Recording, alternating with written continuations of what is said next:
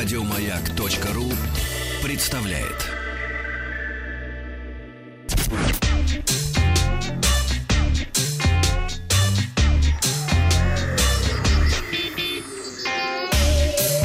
Страна транзистория. Доброе утро.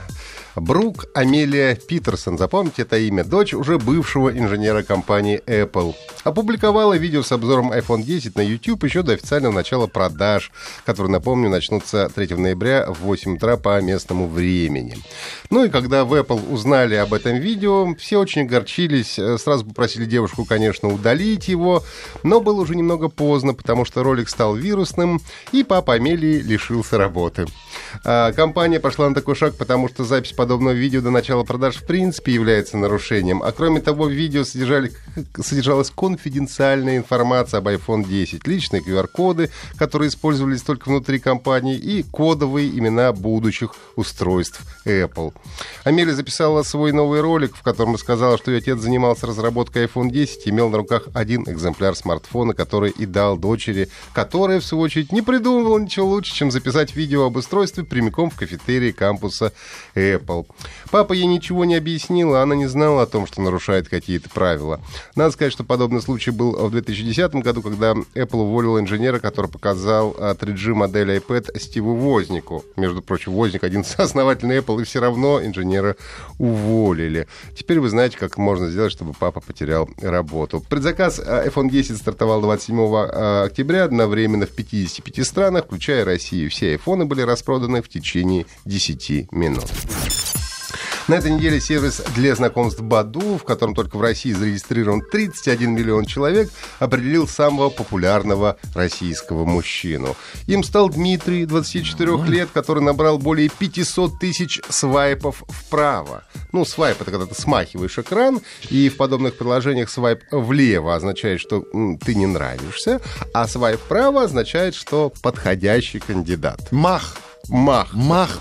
Мах, ну, мах это ногой, мне кажется, это немножко из балета. Мах. Ну, тогда надо уточнить. Мах рукой. Мах пальцем. Мах рукой. Мах рукой. Что-то... Что, свайп? Мах рукой у вас какой-то. Ты свайпер, что ли? Да. Дымишь? Дмитрий сумел а, свайпнуться а, более полумиллиона раз махнуть. И чтобы набрать такое количество... Мах рукойнуться. И чтобы набрать такое количество махрукоевов, ему понравилось чуть Рук, меньше... Рукомах. Э, чуть меньше года, да. Правда, говорит Дмитрий, что на обычной жизни его популярность в приложении не сказалась. Говорит, часто хожу на свидания с девушками из Баду, но не чаще обычного парня. При этом не сижу в приложении сутками, вообще не позволяю себе сидеть в телефоне за ужином или прогулке.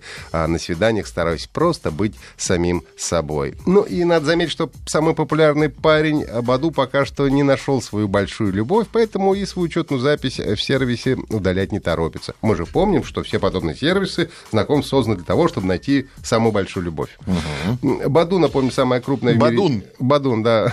Баду самая крупная. Между прочим, наш соотечественник ее создал, если что. Самая крупная в мире сеть для общения и знакомств. Сегодня э, в ней зарегистрировано 354 миллиона человек по всему миру. Я только что создал сеть Бадун для общения в субботу утром. Ну, кстати, неплохой стартап. По-русски как стартап будет?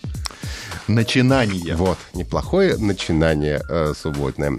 В мобильном приложении метро Москвы появилась возможность записывать все билеты, э, все типы билетов на транспортную карту «Тройку». Функция доступна всем владельцам смартфонов на базе Android с технологией NFC, сообщил официальный сайт мэра Москвы. С помощью приложения можно записать на «Тройку» все типы билетов без необходимости дополнительной активации через желтые валидаторы на станциях метро. Ну и для того, чтобы записать э, смартфон, нужно будет как раз смартфон, который поддерживает NFC. Метро Москвы поможет построить маршрут с учетом всего городского транспорта и пригородных электричек. А также строит маршрут до конкретной точки, вычисляет время в пути, количество остановок и даже примерную стоимость проезда. Также в метро Москвы можно посмотреть все действующие тарифы, на проезд. Ну, а также имеется справочник основных достопримечательностей Москвы, каждый из которых можно построить маршрут. Можно посмотреть, где находятся перехватывающие парковки, если на них свободные места. Так что, если вы приедете, например, на, на день или на два в Москву, скачайте приложение и, пожалуйста, вот вам достопримечательности и как до них добраться.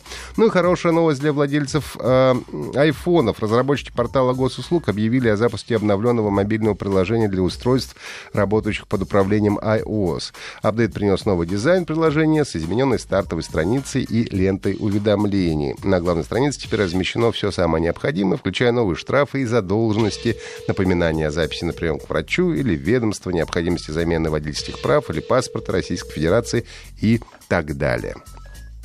Многие, наверное, помнят, как еще на Денде или на какой-нибудь другой приставке рубились в одну из вариаций двухмерного шутера Контра. Для меня вообще э, с Контра, по большому счету, началось знакомство с видеоиграми.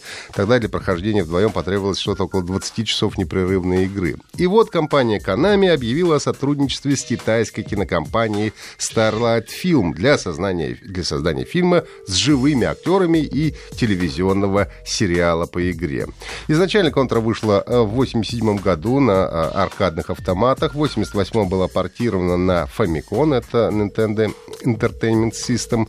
И э, в пресс-релизе Konami хвастаются, что самая последняя игра серии Contra Return, вышедшая на смартфонах, пользуется большой популярностью в Китае. Ну, а вот когда мы увидим фильм или сериал, пока что держится в секрете. Слушайте подкасты «Транзистория» на сайте Маяка и подписывайтесь на наш телеграм-канал «Транзистория». Еще больше подкастов на радиомаяк.ру